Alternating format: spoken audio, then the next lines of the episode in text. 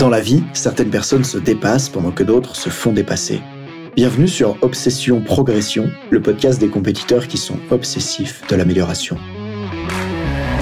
Je m'appelle Nathan Delacoste, je suis préparateur mental spécialisé dans les sports extrêmes. J'accompagne surtout des athlètes internationaux comme les skieurs et snowboarders en équipe de France.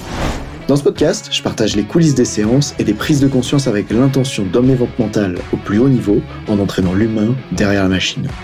Pour cette quête de performance, je vous parle à la fois mindset, cohésion de groupe, discours d'avant-match, résilience et gestion des émotions. Prenez une bonne dose d'inspiration à chaque épisode, ils sont rendus possibles par Ready to Rock.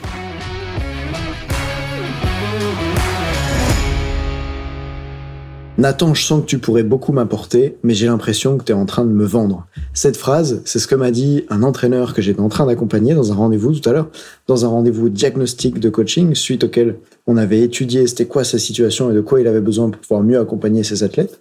Et après, on se posait la question, est-ce que la formation que je propose, elle peut lui convenir? Et là, quand je lui présentais la formation et qu'il hésitait à propos de l'investissement financier, il m'a dit cette phrase, il m'a dit Nathan, j'ai vraiment l'impression que tu peux m'aider et que je peux apprendre auprès de toi, mais j'ai l'impression que tu essayes de me vendre. Et du coup, j'ai choisi dans ce podcast bah, d'en parler, en fait, d'adresser le sujet euh, directement, puisque la vente, des fois, et notamment, je pense, en France, où il y a un sacré tabou à propos de l'argent, et bah, des fois, c'est un tabou, des fois, c'est mal perçu, peut-être que toi, tu perçois ça mal. Franchement, je t'en voudrais pas, parce que avant, j'étais comme toi. Juste pense, c'est important qu'on prenne un moment pour, euh, pour en parler tous les deux, et que vous sachiez c'est quoi ma perspective par rapport à ça aujourd'hui? Donc dans ce podcast, ce qu'on va voir, c'est ce que j'aimerais dire aux personnes qui pensent que je suis un vendeur ou qui ont peur de se faire arnaquer par les formations en ligne en général. D'abord, je comprends que vous soyez inquiet. J'ai investi moi-même plus de 43 000 euros en formation ces dernières années et j'ai pas toujours été satisfait de chacun de ces euros que j'ai investis. Des fois, ben, c'était en dessous, voire carrément en dessous du niveau de mes attentes. Voir pour ça, par exemple, l'épisode 33 dans lequel je parle d'une formation à 5100 euros que j'ai investi, qui m'a beaucoup déçu et que j'ai même décidé d'arrêter en cours de route. Donc je comprends votre inquiétude. D'ailleurs, c'est pas valable seulement pour les formations en ligne, c'est aussi valable pour les formations en présentiel, les problèmes de formation.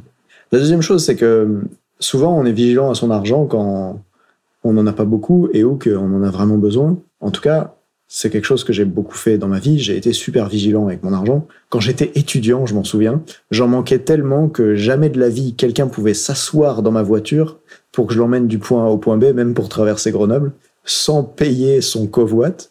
Même pour un trajet de 5 minutes, je lui demandais 1 euro tellement j'étais en galère dessous et que c'était dur de payer l'essence. Euh, aujourd'hui, si j'ai un pote qui s'assoit dans ma voiture pour aller du point A au point B, en général, il paye rien. Mais je me souviens qu'à l'époque, pour moi, c'était une évidence de j'avais pas le choix, il fallait faire comme ça. Donc, j'ai été dans cette situation où je me demande qu'est-ce que je vais faire de chaque sou que je dépense. Et évidemment, si vous avez du mal à manger à la fin du mois, ce que je vous souhaite, c'est pas d'acheter ma formation.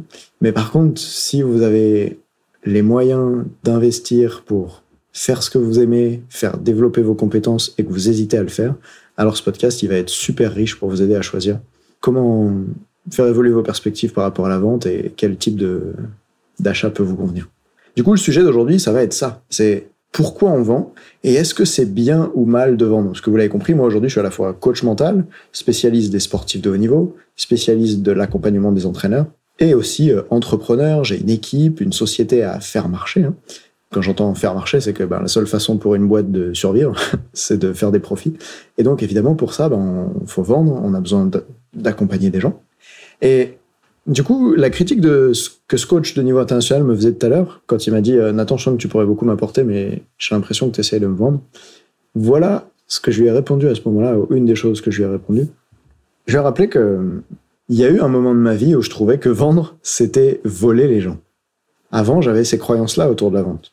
Et quand j'ai commencé à être moniteur de snowboard, c'était bizarre parce qu'il y a cette forme de, en fait, tu as un agenda et pour pouvoir gagner ta vie, tu as besoin que ton agenda soit rempli d'heures d'enseignement. Tu peux en avoir un maximum 7 ou 8 par jour, parce que la station tourne pas à 15 heures par jour. Et du coup, ton rôle, vu que tu es payé que aux heures pendant lesquelles tu enseignes le snowboard, ben, c'est des fois de vendre des cours de snowboard. Donc, par exemple, ce qui s'était passé, c'est que j'avais une fille qui avait pris un cours de snowboard avec moi de 2 heures. Et à la fin du cours, à l'époque où j'étais pas du tout à l'aise avec la vente, et ben, à la fin de ce cours débutant, je lui ai tout simplement dit, euh, si jamais vous avez envie de continuer, ben, je suis disponible plus tard cette semaine. J'ai des créneaux pour ça. Et j'ai pas fait plus que lui juste lui dire que j'étais disponible. Parce que j'étais mal à l'aise avec la vente. J'étais mal à l'aise avec le fait de lui dire, tiens, ça serait bien, vu ton niveau là et à quel point t'es débutante, de prendre un cours, encore un cours avec moi demain. Je l'ai pas fait. Et quand je l'ai recroisée deux jours plus tard à l'école, eh ben, elle était blessée. et elle avait le poignet dans le plâtre. Et je me suis dit, putain, quand même, ces gens, ils viennent et des fois, ils traversent l'Europe. Il y en a, ils viennent d'Afrique du Sud, du Brésil ou de l'autre bout de l'Europe pour venir faire du snowboard à Val Thorens, dans ma station la plus haute d'Europe. Ils arrivent, ils font un jour et ils sont tellement mal à l'aise sur le snowboard qu'ils se blessent. Et en fait, la responsabilité que j'ai eue à ce moment-là, je trouve, c'est de, de voir que parce que je n'ai pas utilisé de l'influence que j'avais pour lui montrer à quel point son niveau en snowboard il permettait pas de pratiquer encore en autonomie. Tu vois, après les deux heures de cours, je me souviens qu'elle avait du mal à faire des virages en sécurité, qu'elle pouvait encore chuter, elle avait des peurs, elle était instable sur sa planche. Mais comme j'avais peur de vendre, eh ben je lui ai pas dit à quel point c'était important pour elle, j'ai pas montré à quel point c'était utile qu'elle reprenne un cours. Du coup, elle en a pas repris. En tout cas, moi, j'ai pas fait de mon mieux pour qu'elle en reprenne, et elle s'est blessée. Et à ce moment-là, j'ai compris une chose, j'ai compris que si j'ai quelque chose, si je sais faire quelque chose qui peut changer la vie des gens, j'ai la responsabilité de le présenter d'une manière qui donne envie et tout faire pour qu'ils sachent à quel point c'est utile. Plus tard, j'ai eu énormément de cours de snowboard avec des débutants qui étaient en difficulté et j'ai fait de ma responsabilité à chacun d'eux de leur expliquer c'était quoi les risques s'ils continuaient d'apprendre par eux-mêmes sans atteindre un certain niveau d'autonomie avec lequel ils seraient en sécurité. Tu vois, si tu passes ton permis de conduire, il y a une réglementation. Tu peux pas conduire sur la route tout seul avant d'avoir fait au moins 20 heures de conduite. En tout cas, à l'époque où je l'ai passé, c'était la règle. En snowboard, il n'y a pas de règle. Tu peux démarrer sans prendre de cours. C'est pas illégal, mais c'est dangereux. Et du coup, je crois que notre responsabilité en tant que moniteur de snowboard slash vendeur, c'est de montrer aux gens de quoi ils ont besoin. Parce que nous, on le sait, on voit des débutants toute l'année et eux, ils le savent pas. Alors même si au, au jour d'aujourd'hui, j'ai arrêté ce métier-là, pour moi, c'est toujours quelque chose qui est très fort et que j'ai eu l'occasion de constater plus tard aussi avec la préparation mentale. Je me souviens par exemple de cette personne que j'ai accompagnée, c'était un gendarme à l'époque où j'accompagnais pas seulement des athlètes de niveau international. J'avais accompagné un gendarme qui voulait changer de, métier ou en tout cas de rôle au sein de la gendarmerie et intégrer le PGHM. C'est les secouristes en montagne. Il me disait, Nathan, j'en ai marre de, de ma vie, de mettre euh, des PV aux gens sur la route, de faire des contrôles anti-Covid et voir si les gens ils sont pas trop éloignés de leur domicile je pouvais voir à ce moment-là à quel point pour lui, la vie qu'il avait ne lui convenait plus et ça le faisait rêver de devenir secouriste en montagne en intégrant le PGHM. Sauf que ça faisait plusieurs années qu'il essayait d'intégrer ça et qu'il y parvenait pas parce qu'il a raté le test d'escalade, qui est un test que, tu dois franchir et réussir pour pouvoir prétendre intégrer le PGHM.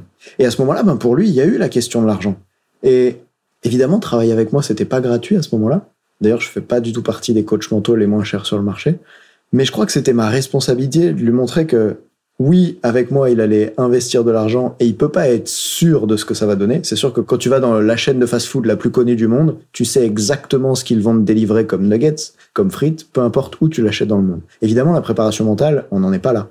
Ça reste inexact. Mais en même temps, j'ai voulu lui montrer que s'il investissait pas, je crois qu'à l'époque c'était 1200 euh, euros, s'il investissait pas cette somme-là pour dépasser les difficultés qu'il avait sur le plan mental en escalade, ben il allait continuer de vivre sa vie de gendarme qui était insupportable pour lui et ne pas pouvoir réaliser son rêve d'intégrer le PGHM. Et ça, ça vaut combien en fait dans sa vie? Et est-ce que moi, à ce moment-là, mon rôle, ça devrait être, comme les gens qui critiquent les vendeurs, de faire un pas de recul et juste de lui dire, ah ben, si tu as des difficultés financières, je sais pas, euh, fais ton choix, et d'avoir aucune force d'influence auprès de lui?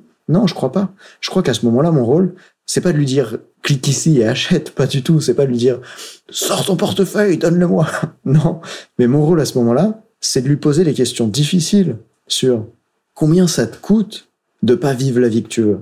Quel risque ça a avec ta compagne de continuer de faire un métier que tu détestes tous les jours? Et, et à ce moment-là, ce qui se passe, c'est que comme avec l'entraîneur de niveau international dont je te parlais tout à l'heure, on va parler parfois pendant 10 minutes, 20 minutes, 30 minutes si besoin, d'argent. Et comme on parle d'argent, les gens peuvent croire que finalement on est juste en train de leur vendre un truc. Mais en fait, parler d'argent, c'est pas juste parler d'argent. Contrairement à ce que la société a essayé de diaboliser en disant euh, c'est mal l'argent et tout. Parler d'argent, c'est aussi parler de sa capacité à décider. C'est aussi parler de comment j'utilise mes ressources. Parce que chaque être humain, il a différentes ressources qu'il possède, il a de l'énergie, il a du temps, il a de l'argent. Et on a tous peur de mal investir nos ressources. D'ailleurs, tu as déjà eu peur de mal investir ton temps, d'aller faire une soirée quelque part qui te plaît pas, de faire quelque chose qui t'empêche de faire autre chose. Avec le temps, on a déjà eu ça. On l'a aussi avec l'énergie, on l'a dans plein de domaines. Et en fait, Moi, je traite l'argent juste comme un problème de ressources, sans en parler, sans m'empêcher d'en parler comme si c'était un problème sociétal. De la même manière que si j'avais quelqu'un en face de moi, j'accompagne une salle de CrossFit, qui me disait j'ai pas le temps de faire du sport et qui se plaignait de sa santé, ben je lui dirais pas juste ah ben si t'as pas le temps de faire du sport, euh, désolé pour toi, c'est vrai que c'est dommage. Euh, si t'avais du temps, ben ça pourrait être chouette. Non, je vais aller questionner la personne sur c'est quoi les activités que tu fais aujourd'hui qui ont plus de valeur que d'aller t'entraîner pour améliorer ta santé? Et c'est d'aider la personne à se confronter aux décisions qu'elle prend et qu'elle ne prend pas, qui lui font investir ses ressources dans telle ou dans telle direction. Et tu sais, ce que je dis là, en fait, on le retrouve avec les athlètes. Quand ils décident, par peur de l'échec, de ne pas oser faire quelque chose, à ce moment-là, ce qu'ils ont peur, c'est de perdre leur estime d'eux-mêmes si, par exemple, ils tentent une figure ou qu'ils tentent un tir au foot et qu'ils ratent. Et pour ne pas épuiser la ressource estime de soi, ils vont épuiser la ressource temps de progression. Bah oui, parce que tant que t'essayes pas, en fait, t'es pas en train de progresser, donc tu perds ton temps. Et ce que je veux dire, c'est que du coup, quand on parle d'argent ensemble, et si on est amené à le faire toi et moi un jour, on est juste en train de parler de comment tu choisis tes ressources, et pas de parler d'un sujet tabou dont il faut surtout pas parler. En tout cas, j'ai envie que ça change. Alors, vous savez, il y a cette phrase qui dit les gens adorent acheter, mais ils détestent se faire vendre. Et c'est aussi pour ça que je crée tout ce contenu gratuit, tu vois, les plus de 90 vidéos sur YouTube, un épisode de podcast chaque semaine, pour que, au-delà d'aider le plus de monde possible et de contribuer au monde du sport, ben pour que vous sachiez vous-même si vous avez ou non envie de travailler avec moi, envie de travailler avec mon équipe. Mais si vous en avez envie et que vous avez encore peur de mettre de l'argent, ben je vais accompagner cette peur comme j'accompagne toutes les peurs. Ce que je veux dire, c'est que je vais pas marcher dans la rue en allant voir des gens et en disant tu veux acheter chez moi? Parce que là à l'inverse ça serait vraiment faire l'inverse de ce que dit la phrase on adore acheter mais on déteste se faire vendre. Donc dans ce podcast vous pouvez choisir d'acheter euh, mes idées mon énergie mon attitude bref les choses que je peux vous transmettre. Et si ça ça vous plaît de vous dire ok ben est-ce que ça a du sens pour moi d'aller plus loin de me faire accompagner par exemple? Et si oui si vous en avez vraiment envie et que ce qui vous empêche de le faire c'est la peur d'investir certaines ressources parfois le temps parfois l'énergie parfois l'argent eh ben je vais traiter cette peur là comme je traite toutes les peurs, et comme un coach devrait traiter les peurs en fait. D'ailleurs, ce qui est surprenant, c'est que si un coach de gym, il aide un athlète qui a peur à se dépasser. Par exemple, la fille, elle est sur le praticable et elle a peur de faire rondade flip. Quand le coach aide la fille à se dépasser, à oser faire ça, à la fin, on va l'applaudir en mode Waouh, t'as été un coach incroyable, t'as réussi cette personne-là à dépasser son blocage et à oser faire cette figure. Par contre, si un vendeur aide quelqu'un à dépasser sa peur d'investir de l'argent, là, on va dire euh, quoi? Ah, toi, t'es un mauvais vendeur, euh, tu l'as forcé à faire un truc qu'il voulait pas faire au début? Non, notre rôle de coach, c'est d'influencer les gens à faire des choses qu'ils voulaient pas faire au début. Quand je vais au CrossFit et qu'il y a une séance difficile écrite au tableau, j'ai pas vraiment envie de la faire. Mais le coach, avec son pouvoir de, motivation, d'enthousiasme, de conviction, de créer une communauté, va me donner envie de faire quelque chose que spontanément j'aurais pas envie de faire. Et c'est pour ça que j'y retourne. C'est pour ça que je suis prêt à payer plus cher un coach de CrossFit qu'un accès à une salle traditionnelle de fitness, qu'elle soit orange, bleue ou jaune. Vous savez, les athlètes ont peur de se blesser, les humains, eux, ont peur de perdre des ressources. Du coup, les athlètes, bah, ils ont les deux. Ils ont à la fois peur de se blesser et peur de perdre des ressources comme le temps, l'énergie, l'argent. Pour moi, c'est juste une peur comme une autre. Alors du coup, posez-vous la question que vous soyez athlète ou coach, ou même pour des personnes que moi je pourrais pas accompagner, mais posez-vous la question, est-ce que ça a du sens pour vous d'investir de l'argent pour atteindre X? Vous pourriez même vous demander, est-ce que ça a du sens pour moi d'investir des ressources pour atteindre X? Parce qu'en fait, probablement que si vous n'êtes pas en train d'investir de l'argent pour l'atteindre, vous êtes en train d'investir un autre type de ressources, de l'énergie ou du temps. Et là où je crois qu'on est nombreux à faire une erreur, c'est que ben, quand on démarre notre vie, on démarre avec un certain nombre de minutes à notre disposition, un certain nombre d'heures à notre disposition. Par exemple, je vais faire le calcul maintenant si tu as 20 ans, tu vois, dans une année, il y a 8760 heures. Bon, c'est aussi le cas si ça a 60 ans, hein, ça, ça change pas. Donc, dans 365 jours, il y a 8760 heures. Si tu fais ça pendant 10 ans, x 10, eh ben, ça fait tout simplement 87 600 heures. Qu'est-ce que tu vas en faire de ces 87 600 heures? Et parfois, certaines personnes font le choix, pour investir moins d'argent, d'investir plus d'heures. Bah, parce que, par exemple, ce qu'on apprend par soi-même, en général, on va l'apprendre beaucoup plus lentement que si on a quelqu'un qui connaît le chemin et qui peut nous le montrer. Quand j'ai pris des cours de trampoline avec Gaëtan, ça allait tellement plus vite pour apprendre des nouvelles figures. Et du coup, bien sûr, je lui ai payé des cours de coaching individuel, mais parfois, au lieu d'avoir besoin de trois mois pour apprendre une nouvelle figure que je voulais, ben, j'avais besoin de 30 minutes. Est-ce que ça vaut le coup pour moi d'investir de l'argent au lieu d'investir mon temps sachant que plus tard, l'argent dans la vie, je peux le récupérer, par exemple en développant mes compétences et en gagnant plus pour ça, que je sois sportif de haut niveau ou entraîneur. Mon argent plus tard dans la vie, je peux le récupérer en faisant une plus-value sur, je sais pas, la revente d'une maison. Bref, l'argent, ça se récupère, ça va, ça vient. Mais par contre, euh, les années qui passent, elles, je peux pas les récupérer. D'où l'importance pour le gendarme dont je te parlais tout à l'heure, qui voulait réaliser son rêve de faire un métier plus sportif et d'aller secourir des gens en montagne, ben de se poser les questions. Est-ce qu'il est prêt à rater le test encore cette année et l'année prochaine et l'année d'encore après? Est-ce qu'il est prêt à rater le test encore trois ans pour réaliser son rêve, alors qu'il pourrait peut-être le réussir dès cette année s'il était prêt à investir 1200 euros pour se faire accompagner? Et heureusement, à l'époque, bah, d'ailleurs, lui a fait le choix de le faire et m'a écrit après un, un, témoignage incroyable en racontant comment c'était génial pour lui. Donc, c'est aussi de vivre des expériences comme ça avec les coachs, les athlètes que j'accompagne qui me font penser aujourd'hui que vendre, c'est plus un problème pour moi, en fait. Je sais que ce que je vends, ça marche. Je sais que derrière ça, il y a une forme d'éthique et de, je crois sincèrement que c'est bon pour ceux à qui je le propose. Et c'est pour ça, d'ailleurs, que je le propose pas à tout le monde. Je passe mon temps à te dire que j'accompagne que des sportifs de niveau international et des coachs parce que j'ai envie de vendre seulement quelque chose à des gens que je peux vraiment aider et que j'ai envie d'aider. Et c'est ça qui me permet aussi d'être sûr que ce que je fais, ça fonctionne. Alors pose-toi la question, est-ce qu'en ce moment, tu es en train d'investir les ressources les plus pertinentes par rapport à là où tu as envie d'aller Ou bien est-ce que tes peurs t'empêchent d'investir les ressources les plus pertinentes? Et tu vois, quand je pense qu'un athlète de haut niveau qui des fois fait des Coupes du Monde, il est à, par exemple, 3000 euros près d'avoir un accompagnement en préparation mentale, à l'instant T, 3000 euros, ça paraît être une somme importante, mais au regard, dix ans après, de sa carrière, si ça lui permet de passer le cap pour aller aux Jeux Olympiques ou pas, par exemple, en performant enfin en compétition ou en continuant d'être en dessous de son niveau à chaque fois, si la préparation mentale, c'est la chose qui peut faire la différence entre je passe pas le cut et je passe le cut, eh ben, quand tu regardes les choses comme ça, probablement que la plupart des athlètes seraient prêts à investir cette somme, voire même seraient prêts à faire un crédit et le payer plus tard dans leur vie. Je veux dire, aux États-Unis, ils ont une culture très différente. Autrefois, je regardais une émission. La plupart des gens sortent de leurs années d'études avec des crédits à 150 000, 200 000, 250 000 euros, euh, dollars, pardon.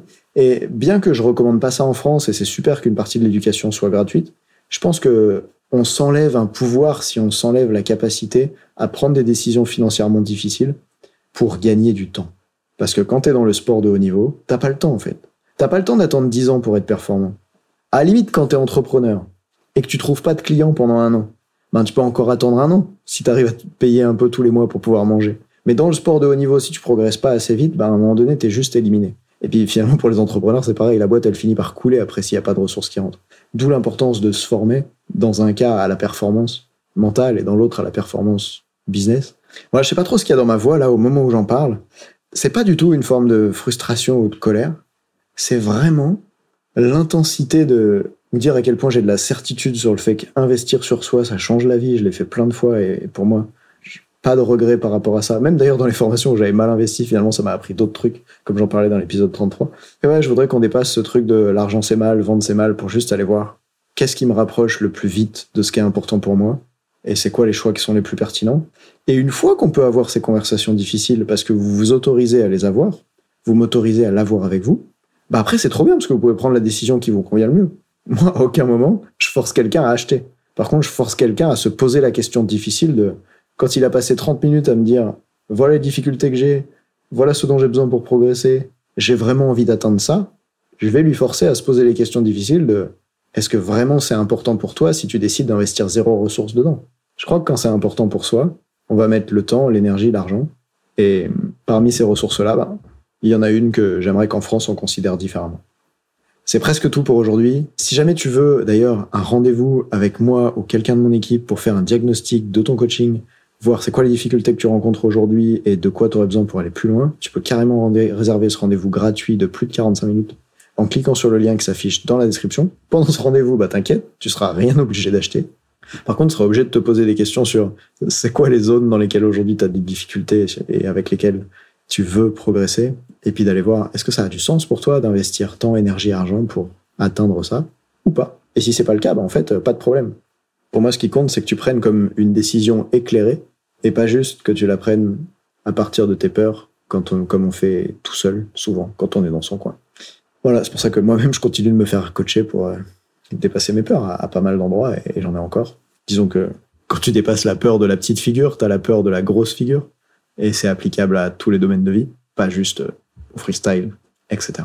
Alors, si tu veux un rendez-vous et qu'on prenne le temps pour en parler, avec moi ou avec un membre de mon équipe, eh ben, clique tout simplement sur le lien situé dans la description. On fera ça. Et en attendant, je te dis à très vite, tout en sachant que, tu sais quoi, l'entraîneur de niveau international dont je te parlais là, finalement, lui, il a choisi de démarrer la formation parce que son envie d'emmener ses athlètes au plus haut niveau international était plus forte que ses peurs avec l'argent. Salut